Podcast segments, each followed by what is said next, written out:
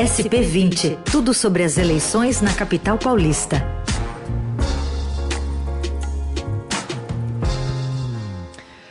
E você sabe, né? A gente segue falando de eleições municipais, sempre com a equipe de política do Estadão. Acabamos de ouvir o candidato pelo PSOL, Guilherme Boulos. E agora, agora falaremos sobre o candidato que ouviremos amanhã, que é o Bruno Covas. Para isso, teremos aqui Pedro Venceslau. Tudo bem, Pedro? Bom dia. Bom dia, Heisen. Bom dia, Carol. Bom dia.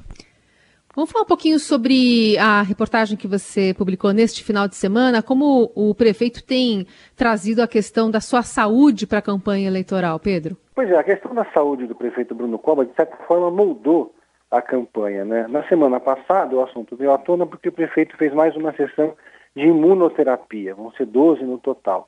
E ele colocou, como tem feito sempre, essa sessão na agenda. O prefeito tem tratado muito abertamente da questão do tratamento contra o câncer e, inclusive, trouxe esse assunto para a campanha eleitoral na televisão. Né? No primeiro programa eleitoral do Bruno Covas na TV, é, a, luta dele contra o câncer ocupou um, um, espaço bastante grande. Ele falou, inclusive, que, que, que o diagnóstico foi um soco na cara e falou como está sendo esse tratamento. Né? Uh, o Bruno está tá bem, está fazendo, inclusive, voltou a fazer musculação, colocou recentemente vídeos é, no, no, Instagram dele puxando ferro, está puxando ali 40 quilos até, voltou a fazer caminhadas, está deixando a barba crescer novamente para ficar com aquele aspecto que ele tinha antes de iniciar é, o tratamento. E é, durante a, quando foi no ano passado, quando ele foi é, diagnosticado com câncer, foi um, um susto para todo mundo, mas ele desde o início optou por tratar abertamente, inclusive durante a quimioterapia, fez articulações com partidos políticos para estarem é, no seu, no seu uh, palanque na eleição de 2020. O objetivo era, inclusive, blindá-lo contra especulações. Mas teve, sim, alguns momentos em que até aliados, né, gente do PSDB, começou a pensar em outros nomes. Teve um tucano que chegou a articular o nome do Geraldo Alckmin, enquanto o Bruno estava fazendo esse tratamento, mas ele, ele seguiu firme na candidatura e acabou se tornando mais conhecido e criando uma empatia com o eleitorado quando tratou abertamente. Então, ele, digamos assim, que ele pulou uma fase que seria a fase de se tornar conhecido né, durante a propaganda eleitoral. E foi, por fim, esse, essa luta contra o câncer, que a, a resiliência dele, que moldou, inclusive, o mote de campanha que ele escolheu é o foco, força e fé.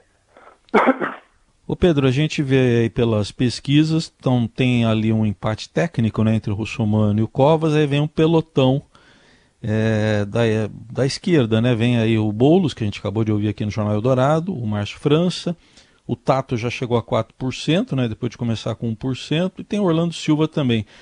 Está se falando muito no voto útil da esquerda, né? Como é que poderia ser tratado esse assunto, se é que está sendo tratado?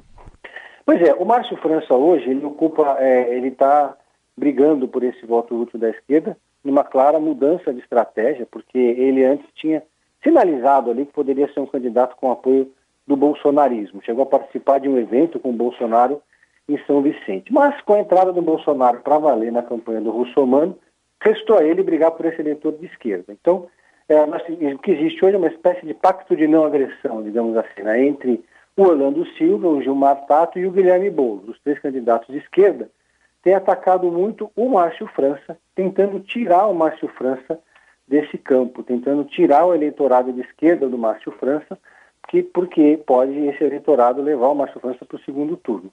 E aí começou essa questão de pregar é, o voto útil do campo da esquerda.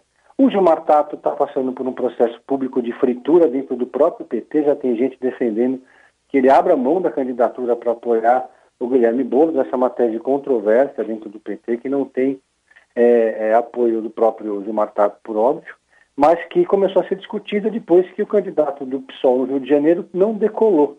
Então a ideia que circula dentro do partido é que o PT apoiasse é, o PSOL aqui em São Paulo, em contrapartida o PSOL apoiaria a Benedita da Silva no Rio de Janeiro.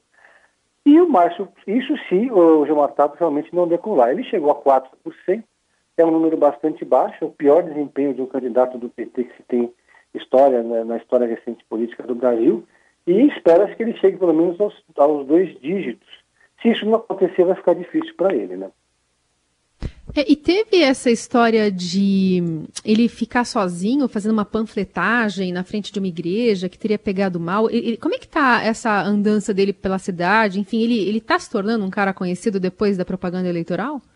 É, teve sim esse episódio, teve um dirigente que reclamou é, quando isso aconteceu, da, dele ficar sozinho. O argumento que é por conta da pandemia eles estariam evitando reunir grandes multidões de, de apoiadores, mas o fato é que ele está fazendo uma campanha solitária. O próprio marqueteiro do, do, do Guilherme Boulos é o Chico Malfitani, que fez várias campanhas do PT, fez a campanha bem-sucedida do Erundino em 88, fez a campanha do Suplicy. A gente está vendo uma debandada de pestistas e aliados do PT históricos. Até o Fernando Moraes, o escritor, que sempre apoiou o PT, agora está apoiando o Guilherme Boulos. E é, ele está apoiando, apostando todas as suas fichas na imagem do Lula no horário eleitoral gratuito da televisão e na propaganda, mas não está dando muito certo. O, o Gilmar Tato não é um rosto conhecido da população, foi candidato a senador em 2018, teve um desempenho pífio, e agora ele vive, ele conseguiu ser candidato depois de uma, de uma disputa interna fratricida. Quer dizer, dentro do próprio PT não há entusiasmo com a, com a candidatura do Gilmar Tato.